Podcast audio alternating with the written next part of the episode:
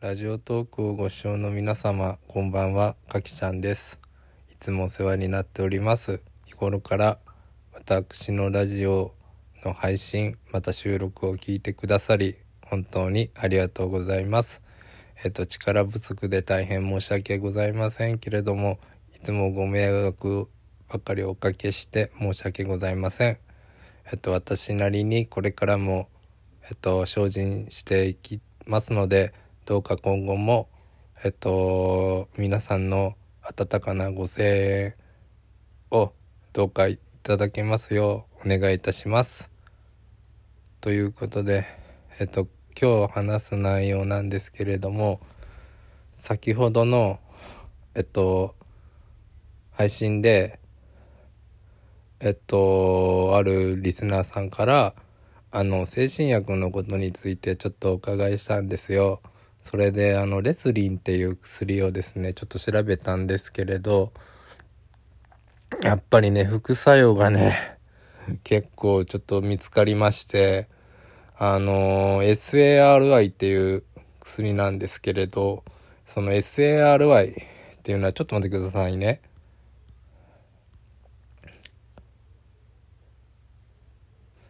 セロトニン遮断再取り込み阻害薬って言って脳内のセロトニンによる神経伝達を改善することで意欲を高めたり憂鬱な気分や不眠などを改善する薬と書いてあります。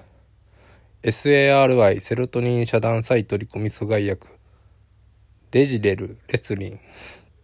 効能効果。うつ状態。うつ病。って書いてます。で、注意すべき副作用、眠気、ふらつき、口の渇き、便秘、食欲不振、おしん、嘔吐、低血圧、動悸ってなってます。用法用量に関しては、トラゾドン塩酸塩として1日75から 100mg を初期用量とし1日 200mg まで増量し1日数回に分割経口投与する。なお年齢症状により適宣言増減する。近畿原則近畿。病気や症状に応じた注意事項。過敏症サキナビルメシル塩酸塩投与中がダメって、えー副作用主な副作用眠気ふらつき口の渇き便秘食欲不振おしん嘔吐低血圧動悸頭痛。ちょっと重大な症状がちょっと長いからちょっとバスあのちょっとある程度で読みますけれど発熱発汗血圧変動ミオグロビン尿血清 CPK 上昇腎機能低下高熱が持続意識障害呼吸困難循環虚脱脱水症状急性腎不全セロトニン症候群錯乱反射なんとか旋律脱線協調異常陰茎の持続性勃起。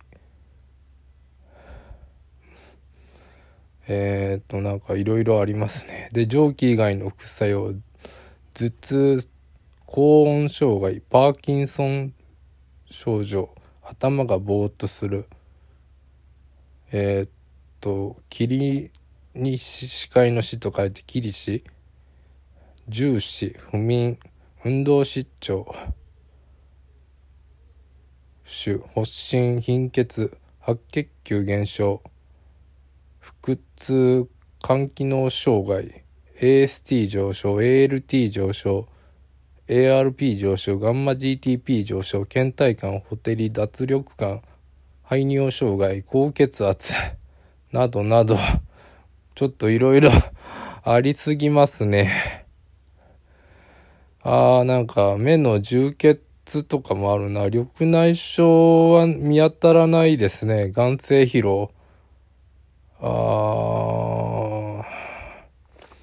疲労とかもありますねやっぱり